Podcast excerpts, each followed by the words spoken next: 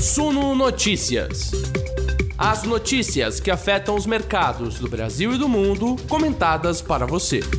Olá, investidores, sejam todos muito bem-vindos. E o mercado hoje reagiu a nada mais nada menos do que a eleição de Luiz Inácio Lula da Silva. A terceira vez que Lula ganha uma eleição à presidência da República, ele deve começar a governar a partir do dia 1 de janeiro de 2023. Você sabe para que, que existe o mercado, né? Para antecipar o movimento, botar no preço das empresas.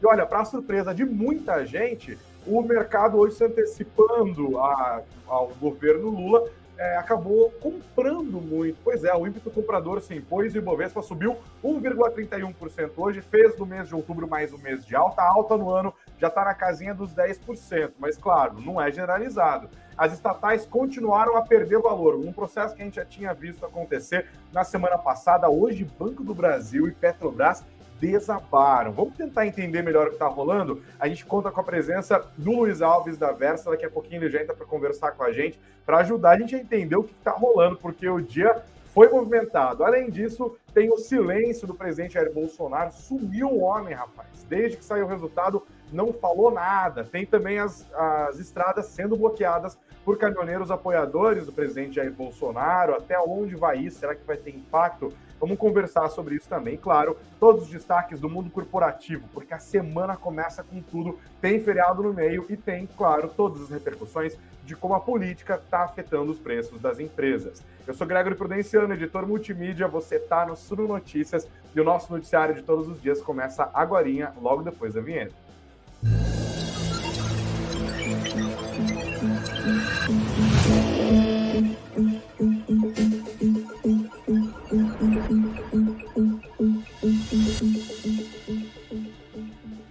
Fala, meu povo, sejam todos muito bem-vindos aqui à nossa live das 19 horas do Sul Notícias. Que segunda-feira, porque também que domingo, tô até rouco aqui, meu povo. O domingo foi um dia de uma apuração rápida e tensa que acabou com a vitória de Luiz Inácio Lula da Silva, que vai agora para o seu inédito, inclusive terceiro mandato. É a primeira vez que o Brasil, desde a sua democracia, primeira vez na história, né, que a gente tem um presidente eleito por três vezes, especialmente quando a gente considera esse período democrático que nós estamos desde 1989, graças a Deus, o período mais longo da nossa história, que assim continue daqui por diante. Eu já vou até começar a nossa conversa botando na tela os números das eleições. Lembrando que no nosso site, no suno.com.br barra notícias, suno.com.br barra notícias, vocês encontram o resumão do dia e aqui, ó, os números, né? Como que foi essa eleição? Lula ganhou em 50,9% dos votos, Bolsonaro 49,1%. Foi hiper apertada, a diferença ali de pouquinho mais de 2 milhões de votos. Lula fez 60,3 milhões de votos, Bolsonaro 58,2. É impressionante a gente considerar, inclusive, que tem, além do ineditismo de um presidente que vai para o seu terceiro mandato é, aqui no Brasil, a gente tem vários outros ineditismos, como, por exemplo, é, Lula bateu o seu próprio recorde de presidente mais votado da história numa eleição, né? 60 milhões agora é o novo recorde. Bolsonaro tinha recebido pouco mais de 57 milhões de votos no segundo turno de 2018. Agora ele fez mais do que ele tinha feito em 2018, mas não foi suficiente para conter Lula, ajudado por uma abstenção baixa. Tá aí uma outra, outra peculiaridade dessas eleições. Foi a primeira vez desde 1989, nunca, aliás, tinha acontecido isso, de um segundo turno ter um nível de abstenção menor do que o primeiro turno. O mercado, claro, olhou para esses números, a gente já está há semanas com investidores tentando antecipar os movimentos do que seria um possível governo Lula ou mesmo a continuidade do governo Jair Bolsonaro. A gente viu na semana retrasada um rally é, com o mercado reagindo ao fortalecimento da candidatura do presidente Jair Bolsonaro. Isso se refletiu especialmente nas ações das empresas estatais, já que o mercado avalia uma boa gestão do governo Jair Bolsonaro na Petrobras, no Banco do Brasil, por exemplo, seguida na semana passada de um movimento de queda nas ações dessas empresas, com o fortalecimento da candidatura de Luiz Inácio Lula da Silva. Agora a gente já tem o resultado em mãos e estamos aqui aguardando os próximos passos. E nessa segunda-feira o mercado teve a oportunidade de reagir agora com a confirmação. Eleição mais disputada da história e, como eu disse, presidente Jair Bolsonaro já são, gente, 19 horas. O Bolsonaro ainda não se manifestou. 24 horas desde que saiu o resultado, praticamente. Bolsonaro num silêncio sepulcral e, por que não dizer também, constrangedor. Afinal, estamos numa democracia. Lula ganhou. Bolsonaro tinha mais do que obrigação no seu papel de presidente da República, que tantas vezes foi eleito por esse sistema que ele tanto critica, sem apresentar provas nenhuma, sempre bom destacar. Tinha que pelo menos, nem parabenizar, não dá fazer né, oba-oba nem nada, mas reconheceu o resultado das eleições. Isso já foi visto de maneira indireta em declarações até da sua esposa, Michele Bolsonaro, do seu filho, o senador Flávio Bolsonaro, mais o presidente da República, que é bom, silêncio absoluto. Se Jair Bolsonaro não se manifestou, o reconhecimento da comunidade internacional veio e veio rápido. Logo, logo depois que o TSE divulgou o resultado da vitória de Lula, o presidente dos Estados Unidos, Joe Biden, emitiu um comunicado que devia estar pronto há um tempo ali, rapidamente reconhecendo o resultado do pleito. E o dia hoje foi de outros reconhecimentos e de trocas de afagos e conversas de Lula com líderes globais importantes. Além de Joe Biden, que já tinha reconhecido ontem e que hoje bateu um tel para o Lula, também rolou o reconhecimento do Macron, presidente da França, do Trudeau, primeiro-ministro do Canadá, do Xi Jinping, é, presidente agora reconduzido é, da China, do Gabriel Boric, presidente do Chile, também do Fernandes, que inclusive foi o primeiro líder internacional a visitar o Lula, ele veio aqui para São Paulo, cumprimentou Lula, se deixou filmar, inclusive já combinou que Lula deve quando tomar posse, visitar a Argentina. Provavelmente vai ser o primeiro país para onde Lula vai viajar. Até o Putin já reconheceu e o Bolsonaro ainda em silêncio absoluto. Enquanto o silêncio vai rolando, o que está barulhento no Brasil, meu povo, são as estradas e não estão pouco barulhentas, não. Várias estradas ao redor de todo o Brasil estão bloqueadas. Na matéria que está aqui no nosso site, no suno.com.br barra notícias, suno.com.br barra notícias, você vê é, a notícia de que caminhoneiros bloqueiam estradas em 11 estados. Agora a gente já tem do, 18 é, estados confirmados com bloqueios de caminhoneiros que são apoiadores do presidente Jair Bolsonaro, que não reconhecem o resultado das eleições e que estão se manifestando. É até uma ironia aqui, né? Porque eles estão impedindo o direito de ir e vir. A gente tem que decidir se parar a estrada é manifestação democrática, se está valendo, ou se não pode é crime, né? Porque não adianta falar, ah, caminhoneiro que apoia o Bolsonaro, a gente não fala nada. Mas daí se é índio, se é MST, se é estudante, é tudo vagabundo, né? Não pode, tem que saber é, medir as coisas, nada de dois pesos nem duas medidas aqui. Bom, temos isso acontecendo agora. O movimento foi crescendo, a lideranças de caminhoneiros não reconheceram, inclusive pediram para que os caminhoneiros que estão agindo, segundo eles, de maneira autônoma, des, é, desmobilizem-se nessas estradas, mas o movimento continua a crescer. A gente sabe que não existem exatamente uma, duas ou três grandes lideranças de caminhoneiros, eles têm uma organização financeira mesmo bastante autônoma. E claro, esperamos até mesmo uma declaração do presidente Jair Bolsonaro né, a esse respeito. A gente não sabe ainda quais são as implicações econômicas disso e para onde vai. Por isso, a gente fica prestando atenção. O mercado olhou para tudo isso, para o reconhecimento internacional, olhou para o silêncio do presidente Jair Bolsonaro, olhou para as declarações dadas pelo presidente eleito Luiz Inácio Lula da Silva ontem, é, e olhou também para o noticiário político. O noticiário político hoje ajudou a animar o Ibovespa, porque saíram rumores ali de que Geraldo Alckmin, vice de Lula, pode ser o coordenador do comitê de transição. Né? Rola isso no Brasil, está inclusive na lei. Né? O governo tem que dar uma estrutura, tem até verba separada ali no orçamento para criar uma espécie de comitê de transição é, que passa todos os dados, as situações das finanças, as políticas públicas que estão em execução, né, os pormenores da administração pública.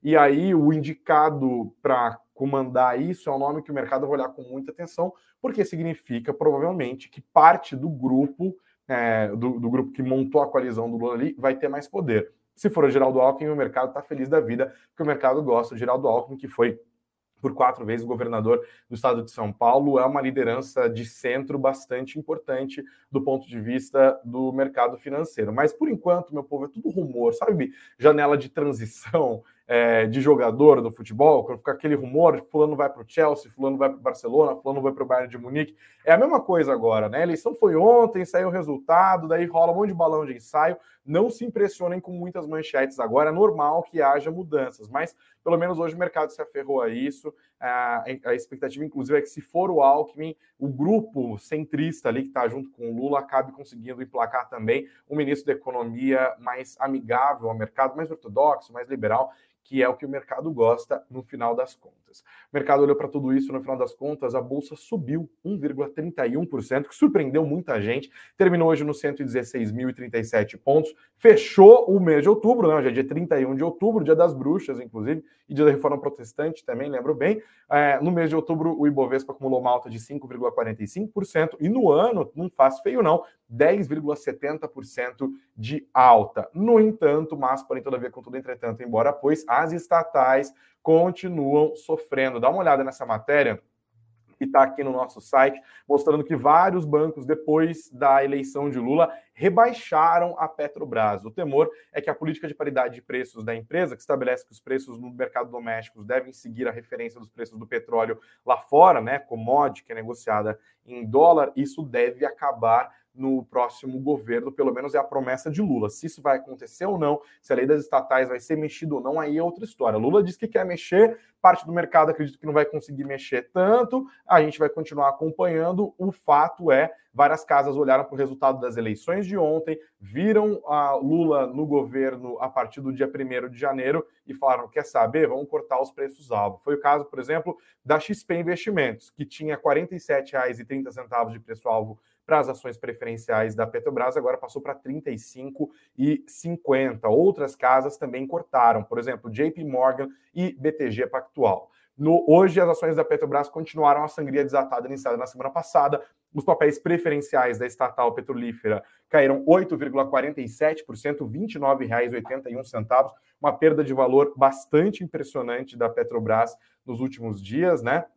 No mês, Petro 4 ficou estagnado, é, apesar de todas essas perdas dos últimos pregões, 0,03% de alta. Petro 3 subiu até um pouquinho mais, 0,5%, 0,54% no mês isso, mas hoje também tombaço, 7,04%, R$ 33,26. Banco do Brasil também continuou sangria, mas caiu menos que Petrobras, 4,64% de perda hoje, R$ 37,02 no mês, acumulou uma perda de 3,89% mercado de olho lá no, na política e na possibilidade geral do Alckmin ser um fator é, moderador do próximo governo Lula. Eu quero, eu quero falar eventual, porque estou acostumado nos últimos meses, mas é próximo governo, está fechado já. O mercado desmontou posições defensivas em câmbio hoje, fluxo estrangeiro também ajudou e o real é, avançou firme sobre o dólar, inclusive, se não me engano, foi a moeda que mais ganhou terreno em relação à divisa americana. O mercado estava preocupado, né? Hoje o dólar caiu 2,54%, desabou R$ 5,16. Eu te dou uma doleta, você me devolve 5,1659. E olha só como que ficou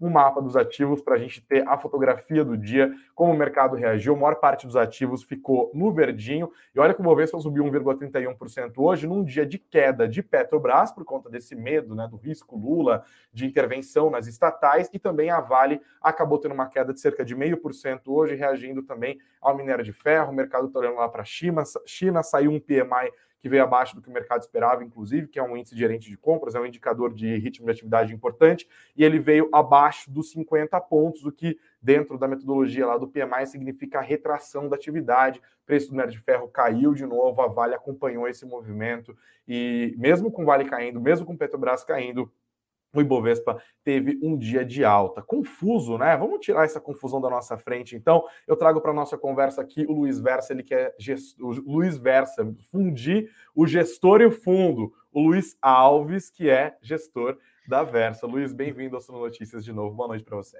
Boa noite, Greg. Beleza? Obrigado aí pelo, pelo convite. Já fizeram isso antes de chamar de Luiz Verso? Já, já.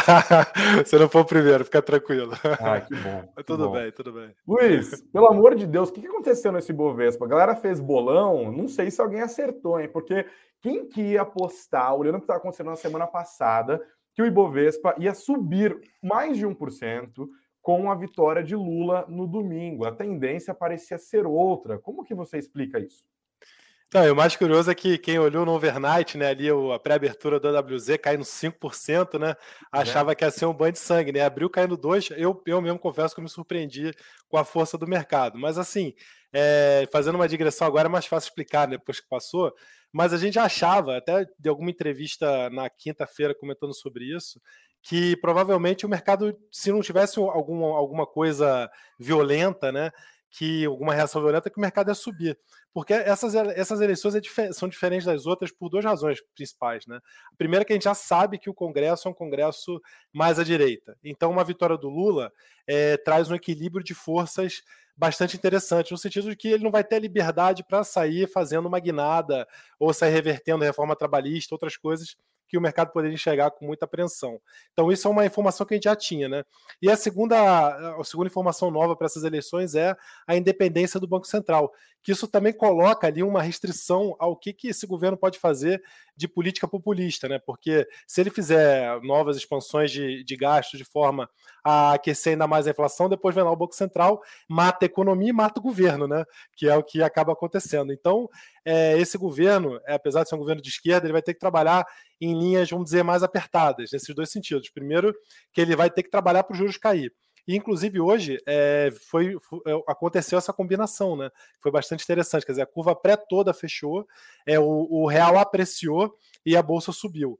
Então, esse governo vai ter que trabalhar para isso, para não deixar esse juro subir mais se ele quiser é, ter uma economia forte que leve ele a, a, se reeleger. E também vai ter dificuldade de implementar medidas mais heterodoxas, vamos dizer assim, pela configuração do Congresso. Então, eu, eu até interpreto isso como um, sinal de maturidade do Brasil mesmo, assim, né, do, das instituições, né, uma prova de que a gente está é, amadurecendo. As exceções são as que você comentou aí logo menos, né? Que é a Petrobras e o Banco do Brasil. E essas duas já estão aí no, no, no alvo de, de tiro dos caras, né? Quer dizer, Banco do Brasil, diga-se de passagem, já conviveu com governos que usaram ele eleitoralmente no passado e se saiu muito bem, apesar de tudo, tá? Então, é uma coisa que a gente sempre comentava até é, no, no, no, Itaú, onde eu trabalhava aqui, o time de crédito do Banco do Brasil provavelmente é um dos melhores do mercado, porque consegue lidar com tudo isso sem destruir a rentabilidade. Agora, a Petrobras né, vai saber o que, que vai, o que, qual vai ser o novo plano é, dos caras para a política de preços. E hoje, inclusive, já teve aí um zoom zoom de indicação do tal do Jean Paul Prat, né? Com esse nome, parece até que é um filósofo, né? Que é um, um advogado. Lembra o Jean Paul Sartre, mas é, é o Jean Paul Prat, que é pelo PT então... é, no Rio Grande do Norte. O mandato dele acaba agora, né? E ele está sendo cogitado para a presidência da Petrobras e já começou a falar e rever política de preços e tal. Mas também eu faço aqui uma parte, né, um parênteses de que quando você olha a Petrobras negociando a 60% do patrimônio líquido dela, se não for uma política de preços que implique em destruição de valor econômico, né? Quer dizer, se for a política de preços que, por exemplo, o, o que foi o candidato Ciro Gomes defendia, que é uma política olhando um ROIC, tendo um ROIC razoável, nesse preço já está até barata a Petrobras, de tão amassada que ela que ela tá, né? Mas de todo jeito, assim, o mercado não gosta da, de intervenção política política, é uma incógnita. Então, então só esses dois papéis mesmo que fogem aí ao, ao, ao resto do mercado, né? Por isso que a bolsa não subiu mais, né? Se você olhar o, setor de varejo, o setor de construção, foi um dia bem mais animado do que o índice mostra, né? Luiz, além da sua opinião, eu quero, claro, sempre a opinião da galera que está junto com a gente aqui. Você que nos assiste ao vivo tem o privilégio de votar na nossa enquete, mas a gente é exclusivão aqui, só vota na enquete quem está inscrito no canal. Então, se você ainda não fez isso, está junto com a gente, inscreva-se e deixa a sua opinião também, o seu comentário. Porque eu perguntei para a nossa audiência, e esse, esse, essa enquete vai rolar até o fim da nossa conversa, como que o, você acredita que vai ser a economia do próximo governo? Tem poucos caracteres aqui, então eu tive que fazer de maneira bem genérica, gente. Peço desculpas pela, pelo, pelo, pelo por ser sintético demais aqui. Mas olha, é, tem três alternativas: mais liberal, que até o momento tem 12%, mais intervencionista, 37%, e 51% acho que vai ser meio termo ali, parte liberal e parte intervencionista. Parte liberal, parte intervencionista é tipo o governo Bolsonaro? Então, eu acho que é algo por aí também, né? Depende do que você chama de intervencionismo, né? Se chamar, por exemplo, aumento de transferências diretas, né?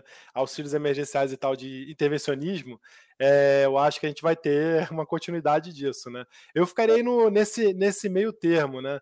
No sentido de que eu acho que esse governo, é, pelo menos pelas primeiras indicações né, que eles deram, ele deve voltar a fazer um plano de investimento em infraestrutura, né? É, por outro lado, eu duvido que não seja um plano usando aí parcerias públicos-privadas e tudo mais, porque o governo, de certa forma, não tem é, orçamento para fazer nada muito além disso, né? Então, deve ser uma continuidade desse programa de concessões, né?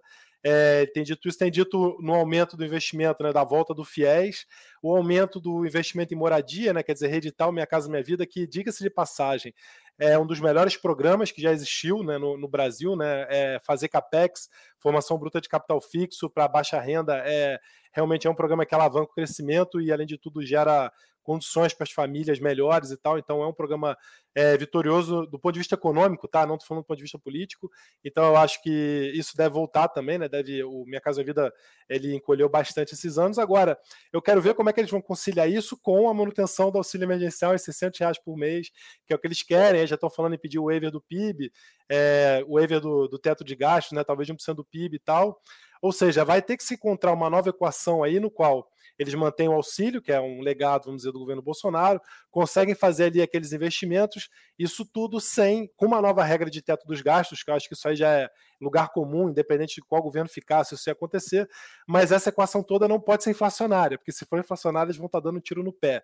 Então vai ter que ter algum nível de, é, de, de comedimento, vai ter que ser um pouco comedido nesse sentido, para não gerar esse tiro, esse efeito rebote. Né? Então, vamos ver aí o que, o que virá. Mas, assim, aquele grande risco de vamos rever a reforma trabalhista, isso eu acho que é um risco bem mitigado. Luiz, para quem está ao vivo com a gente, 19 horas e 21 minutos, praticamente 24 horas desde que o TSE declarou a eleição de Lula. Bolsonaro está num, num perturbador silêncio até aqui. Para a parte de alguns analistas e alguns comentários que eu fui lendo, acompanhando, conversas ao longo do dia, viram algo, algo positivo nesse silêncio do Bolsonaro, no sentido de que ele não, não questionou o resultado das eleições. É, como que você enxerga isso? É bom sinal para o mercado?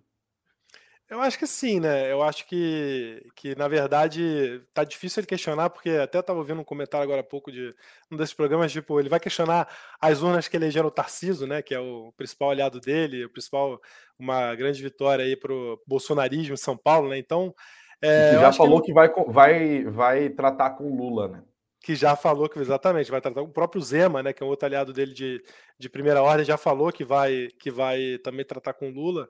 Então eu acho que ele foi ficando ali numa sinuca de bico e o silêncio dele é justamente a falta do que falar, né? Acho que o que ele quer falar ele não pode falar então ele está preferindo ficar quieto. Agora, eu, eu, acompanho com certa apreensão essa movimentação dos caminhoneiros, né? Tem que ver qual vai ser a profundidade disso. Pela primeira vez é um movimento sem liderança, né? Quer dizer, você está vendo as lideranças do, do movimento dos caminhoneiros falando contra isso, né? E da última vez que teve uma greve dos caminhoneiros, teve impacto forte na bolsa e na economia, né? É, naquele final do governo Temer, eles tiveram que fazer o auxílio caminhoneiro para poder apaziguar, é, deu um, um hit no PIB, né? Então eu acompanho com uma certa apreensão isso e eu espero que é, no, no, futuro pronunciamento, né, seja via escrito, ninguém, ninguém, vai, ninguém sabe como vai ser, que não insufle mais ainda esse movimento, né? Porque senão você pode ter danos econômicos aí reverter essa, esse bom momento da bolsa aí. Você já passou por isso rapidamente, mas eu queria que você fosse mais explícito. Quais são os setores que tendem a ir bem e os setores que tendem a sofrer é, com o Lula de volta à presidência da República na nossa bolsa? Olha, eu acho que, na verdade, não tem um setor que, que tende a ir bem. Assim, eu acho que a economia é, caminhando de, direitinho, né? Todos eles devem ir bem, né? Não tem realmente os únicos setores que são afetados mesmo são especificamente essas duas empresas, né, as duas estatais. Então, só fazendo uma, uma digressão rápida aqui, por exemplo, claro. quando ele fala em voltar ao FIES, quando você olha o setor de educação teve os melhores anos com FIES. Quando ele fala em voltar a fazer Minha Casa Minha Vida, hum. você tem lá todas as empresas de construção que vão bem. Quando ele fala em manter o auxílio emergencial, isso ajuda no setor de consumo e varejo, né? Quer dizer, hum. e aí o resto não depende de nada disso, né? Quer dizer, aí o Petrobras é, que vai ser afetada justamente pela ingerência política, mas Vale do Rio Doce depende do minério lá fora, a Gerdau depende do preço do aço na China, do preço do aço na Turquia. Então, você saindo do mercado interno, aí já, já é vida vida normal. Agora, de toda forma, se a bolsa ainda está muito barata, quando a gente olha em preço-lucro, em termos fundamentais, porque a gente ainda está com a taxa de juros muito alta. Né?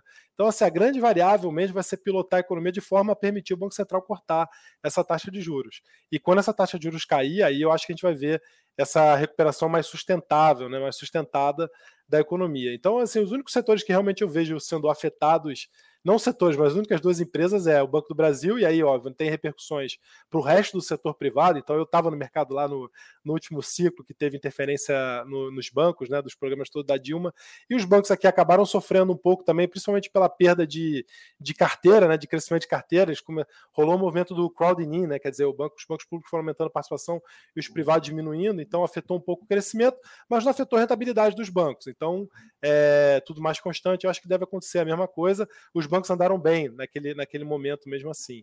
Então, o Banco do Brasil é afetado, mas os bancos indiretamente são, mas não, não piora tanto. E aí, realmente, a Petrobras é o lugar onde a gente deve ver uma maior mexida de, de coisas. Né? Agora, também não dá para descartar algumas coisas que estão na mesa, né? Reforma tributária com um aumento da tributação de dividendos, né? E aí vamos, vamos entender é, qual vai ser o impacto disso, né? É, quanto que vai ser esse, esse tributo e de que forma ele vai ser, se vai ter alguma compensação do outro lado ou não. De toda forma, eu, eu acredito que deve haver um aumento da carga tributária é, nesse próximo governo. Isso deve afetar a bolsa, né? É, e aí tem que ver, por exemplo, se não vai ter algum aumento de taxação, por exemplo, para minério, entendeu? Pode ter alguma outra solução heterodoxa, heterodoxa desse tipo, né? É, que pode acabar afetando uma empresa ou outra da bolsa, como uma Vale, uma CCN Mineração, ou tudo mais. Por hora, nada disso tem sido dito. O, o lobby da mineração é muito forte em Brasília, né? Teve o Brumadinho e, e não conseguiram aumentar a CEFEM, né? Já teve, teve aquela discussão da CEFEM, mas ela não foi muito longe. Mas eu não descartaria num governo desse, né? Você ter alguma medida dessa heterodoxa que a gente vai descobrir lá na frente que afeta uma ou outra empresa especificamente. Espero que não aumentem mais ainda a contribuição social do lucro líquido dos bancos, né? Porque aí já, já seria uma vergonha, né, cara? Porra, chega, né? É, mas foi aumentado agora há pouco, inclusive, né? No governo foi Bolsonaro. Aumentado. Teve um aumentozinho ali. Pedir, um pedir a contribuição dos bancos para a tentativa de reeleição foi feito. Passaram a sacolinha ali, né? É, é. Luiz, como que é na tua carteira, carteira que você administra? Tem algum papel, alguns papéis que você fica mais de olho no noticiário político? Putz, hoje eu vou ter que dar uma estudada nisso aqui, acompanhar esses movimentos, porque isso pode a, pode ferrar minha rentabilidade nesses, nesses papéis? Tem isso no teu dia a dia? Não, assim, a gente tem uma carteira relativamente blindada, na nossa opinião, a, a tudo isso, assim, né? A gente, é. A, nossa carteira, ela é de bando de pé, a gente não, não fez nenhuma aposta eleitoral. Onde a gente olha com mais cuidado e a gente está mais ligado é na posição direcional como um todo, tá? É, é no, na alocação. Aí, é, vamos tá. dizer, no macro do portfólio, né? Não no, no micro, né? Então, a gente tem aquele bando de ações lá na carteira comprada, a gente tem a nossa proteção usando ali BOVA 11 ou índice futuro, e esse nível de proteção a gente aumenta e diminui de acordo com o otimismo geral, né? Então é, é nisso mais que a gente está de olho nesse momento. A gente tem uma operaçãozinha lá de compra de volatilidade é, desenhada para proteger se tivesse algum movimento mais pesado aí de eleitoral. Não teve, agora a gente está nessa discussão se zera desse, dessa proteção ou não mas é só realmente a discussão do, do, do, macro mesmo, né? E aí tem algumas coisas também que a gente começa a ficar mais preocupados, né? Que parece que finalmente o juros está começando a bater sobre a economia, né? Então a gente tem visto, a gente tem uns modelinhos de previsão de PIB que já apontam uma desaceleração bastante razoável no terceiro e quarto tri. Vamos ver se está certo, né? Esse nosso modelo ou não, mas isso aí já começa a preocupar um pouco mais, aí a gente mexeria nessa alocação como um todo, né? Quer dizer, aumentaria um pouco, diminuiria um pouco a exposição comprada se a gente identificar que realmente está chegando a hora que o juro bate na economia. Luiz, eu queria fazer uma pequena mudança no assunto e é meio uma, uma pergunta provocação, você pode ficar à vontade para não responder se quiser, ou responder da maneira que como lhe, lhe também. É, Twitter. Acho que o Twitter é um termo muito interessante. Assim, você é um treteiro master de Twitter, é muito bom. É, eu nunca Obrigado. sei quando, né, quando vem um tweet teu. O Thiago também é ótimo de treta de Twitter, né, o Thiago Reis. É, você, eu já vi você sendo chamado de comunista, já vi você sendo chamado de bolsonarista e de isentão também. Nos últimos dias isso ficou mais quente, inclusive. E olha, olhando para fim tweet, a gente viu muito gestor que virou Bolsonaro desde criancinha, se não Bolsonaro guedista, né? Acho que o Guedes tinha um, um apelo maior ali. É, por isso também me surpreendeu muito a alta do Ibovespa hoje, porque, claro, a galera bolsonarista ficou com a bola mais baixa hoje, mas ficou essa alta do Ibovespa deu uma sensação de página virada muito impressionante, assim, tipo, como se o Bolsonaro tivesse virado passado de um momento para o outro. Talvez o silêncio dele tenha contribuído, inclusive, para desmobilizar a base, né? Como que você que trabalha já há um tempo no mercado, que é parte disso, que está nas tretas, nas rodas de cerveja e nas rodas sociais, tretando com seus amigos ali também, né? Tretando é, de maneira é, amigável, né? Não é, é, não é canelada, assim. Como que você enxerga isso? O mercado é bolsonarista, o mercado é guedista, o mercado está pronto para abraçar o Meirelles da vida se vier. Como que você sente que é o ânimo é, da galera que usa colete acolchoado aqui no nosso país? Eu acho que o mercado ele é liberal, tá? Então isso aí já aproxima o mercado muito do, do bolsonarismo. E eu acho que na média, assim, é, os, o mercado ele é feito de conservador. A maior parte das pessoas são o que se chama de conservador nos costumes, né? E mas tem muito é, liberal nos costumes, né? Que seria mais é, aliado à esquerda reprimido nesse momento. Né? Então, assim, a gente vê que eu tenho amigos e que eu vou conversando e tal, a maior parte deles são é, liberais conservadores, mas eu sempre encontro um ou outro ali que está escondidinho na gestora, cheio de gente conservadora, né? Quietinho ali, só olhando o movimento e, e apertando 13, né? Então eu acho que lá na, lá na gestora, por exemplo, essas eleições foi uma festa, uma bagunça, porque tinha de tudo, né? E tinha discussões acaloradas, né? Sempre com muita argumentação e muita zoação é, bastante democrático, né? Então, eu acho que aonde, na realidade, assim, tem bastante gente da, de esquerda perdido por aí, mas eles estão reprimidos nesse momento porque o mercado que bota para fora bota é muito mais conservador mesmo, eu, eu acredito, né? E assim, para a gente, cara, o, o, meu ponto é o ponto pragmático, entendeu? Eu acho essa discussão uma loucura. Assim, a gente que tem um nível de profundidade, de conhecimento, né, sobre o assunto, a gente não tem que ficar procurando o alinhamento que mais condiz com as nossas, a gente, tem que ficar procurando aonde que você, qual que é, o, qual que é a fórmula, né, melhor, o melhor caminho para você aumentar a renda per capita. Ponto. É isso que tem que ser feito. E aí tem muitas críticas ao liberalismo é, puro e simples, que nem as pessoas compram por aí. Tem muitas críticas também ao intervencionismo pesado, né, que nem foram, foram os primeiros governos do PT, mas a realidade é que, de tudo que você lê da literatura hoje né, sobre economia, o melhor caminho é o caminho ali no meio. E mesmo quando você olha assim, Estados Unidos e tal, que se vende aquela alma, ah, os Estados Unidos é, é uma alma liberal, liberal é o Katsu, entendeu? Os Estados Unidos teve muito intervencionismo, muito dinheiro público investido em pesquisa, em desenvolvimento de tecnologia básica para chegar onde chegou.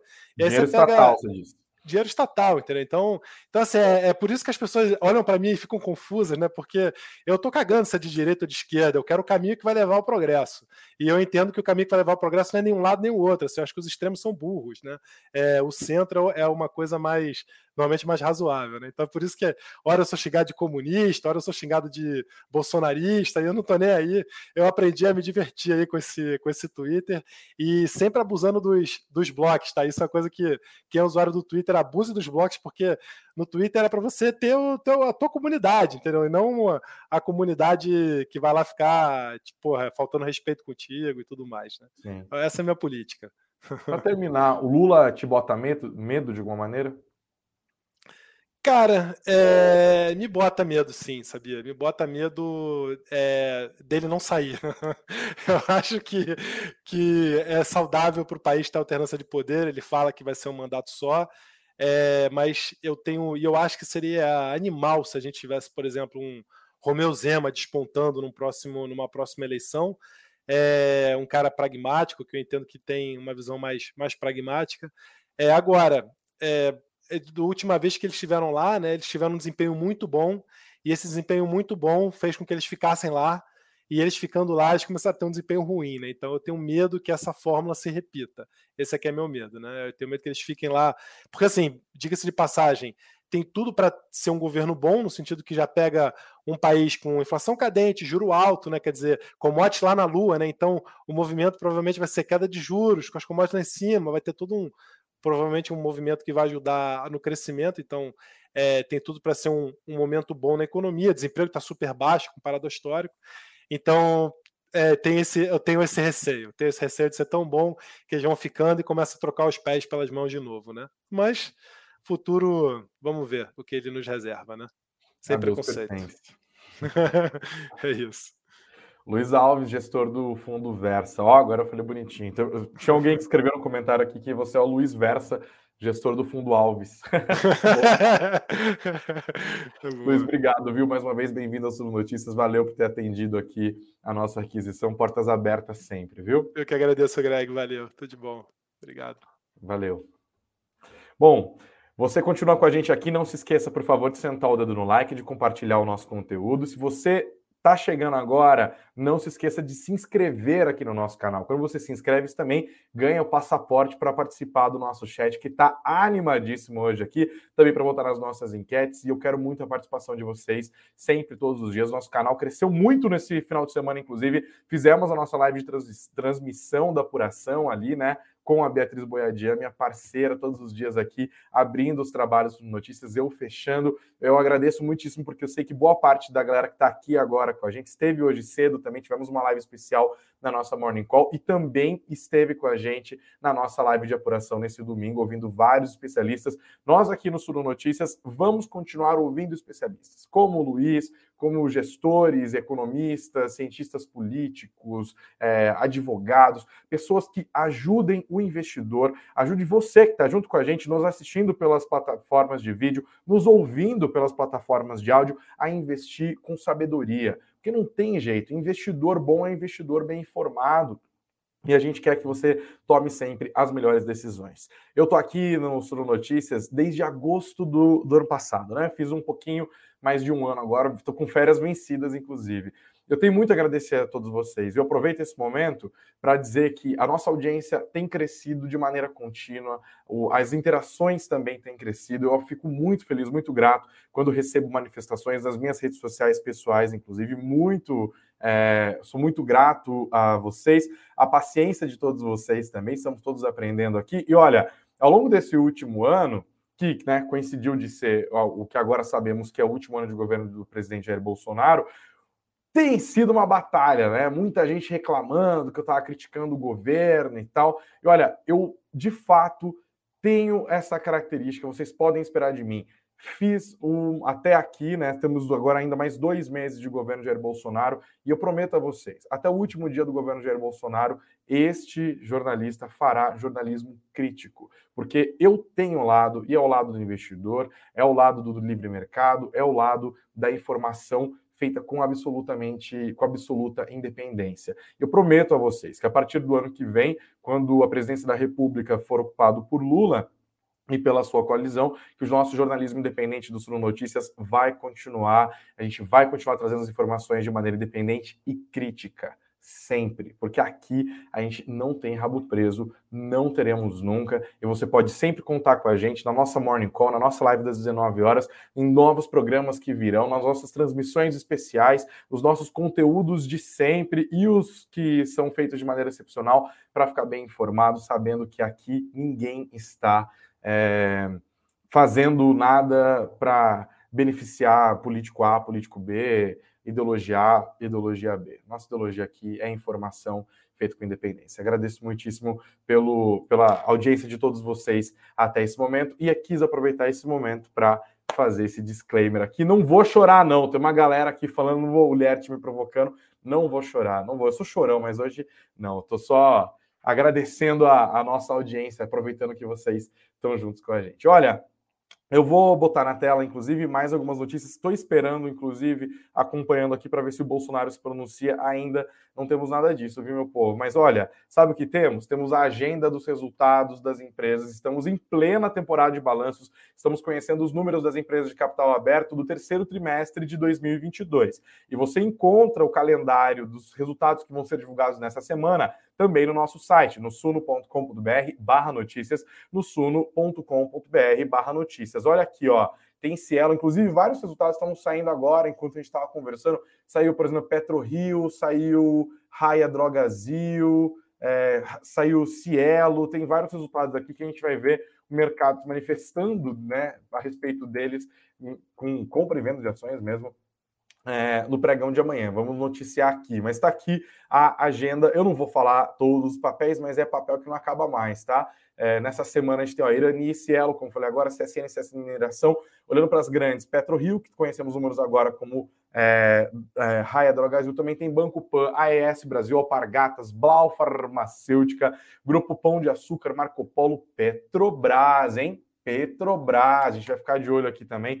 Tenda Neogrid, Copasa, Fleury, um monte de empresa. Confira aqui também na agenda do nosso site. Mais uma notícia que eu trago para vocês, para a gente não se perder, essa história do Twitter vai dar pano para manga. Bom, mas também pode falar no Twitter, inclusive, mas não tem o que fazer porque o Elon Musk foi lá, comprou a rede social todinha para ele, botou inteirinha no bolso e sabe o que ele fez? Olha o que ele fez, como diz Galvão Bueno, dissolveu o conselho de administração do Twitter e se nomeou como único diretor. Olha só, vou até ler para vocês o conselho de administração que guiou o Twitter durante a tumultuada operação de venda para Elon Musk foi dissolvido, com o empresário se nomeando como o único diretor da companhia. Em comunicado enviado à Comissão de Valores Imobiliários dos Estados Unidos, os nove membros do colegiado não fazem mais parte da empresa após a finalização da venda de 44 bilhões de dólares. De acordo com o comunicado, sempre foi a intenção do diretor-presidente da Tesla se estabelecer como único diretor no Twitter nos termos do acordo assinado no início do ano. Outro dado aqui que eu queria dar, não, né, porque a gente sempre fala segunda-feira, eu não queria deixar passar, é o Boletim Focus, né? Sei que hoje o Boletim Focus foi soterrado com tanta informação, com tanta gente nervosa nesse primeiro dia depois das eleições, mas temos os números aqui, olha, o mercado interrompeu a sequência de baixas das projeções para o IPCA e hoje houve uma variação, mas assim, muito discreta para cima no IPCA de 2022. É, na semana passada a mediana estava em 5,60%, agora 5,61%. A, a questão é que houve uma mudança nas tendências aqui, hein? As projeções coletadas pelo Banco Central nos últimos cinco dias trazem uma mediana de 5,64%, que pode indicar que na semana que vem o Boletim Focus também vai ter variação para cima. Não é necessariamente o que vai acontecer, mas continuaremos acompanhando. O mercado continua projetando uma inflação para 2023 de 4,94%, é a mesma da semana passada. Estabilidade também na projeção para o PIB de 2022, crescimento de 2,76%, e uma alta na projeção do PIB do ano que vem, 0,64%, alta de 0,01 ponto percentual em relação à mediana da semana passada.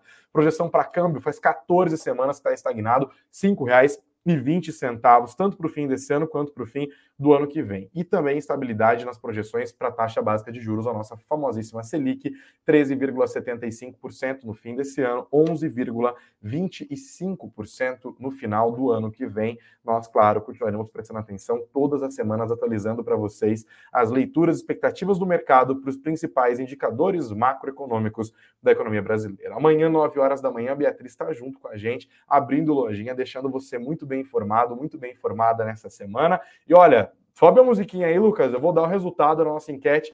E olha quanto voto, rapaz, passou dos 400. Galera animadíssima, nossa audiência bombando hoje também, hein?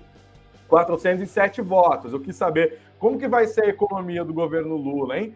Para 44% vai ser parte liberal, parte intervencionista. 42% dizem que vai ser mais intervencionista. 14% dizem que será mais liberal. Obrigado a todos que participaram também, que votaram junto com a gente, que participaram da nossa enquete. E olha, não se esqueça, estamos nos preparativos da nossa Black Friday aqui da Suno, que vai rolar agora já, né? Dia 3, que tem a nossa live especial. Faltam dois dias, 4 horas, 15 minutos, 50 segundos, 49 segundos, 48 segundos. Você confere na descrição desse vídeo, na descrição deste podcast e também nesse QR Code. Tem QR Code, tá aqui, ó. Tá aqui na tela, você aponta ó, a câmera do teu celular e você vai ser direcionado diretamente para a nossa landing page, onde você deixa teu nome, sobrenome e e-mail e concorre é, concorre não, e recebe antes de todo mundo as nossas comunicações com promoções exclusivas da Black Friday da Suno, a melhor de todas as promoções.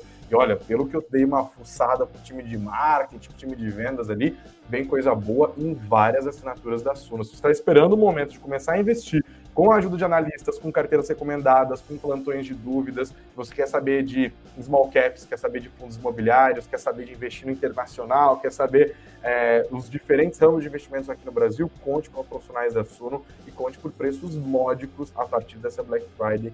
Inscreva-se. Tá bom? Gente, obrigado pelo carinho, pela audiência, pela participação ao longo de toda essa programação. Amanhã, terça-feira, dia 1 de novembro, hein? Acabou outubro. Estaremos juntos. Quero sempre as análises de vocês e, claro, o feedback de vocês também por meio dos nossos comentários. Inscreva-se, curta, espalhe a palavra e até amanhã. Beijos.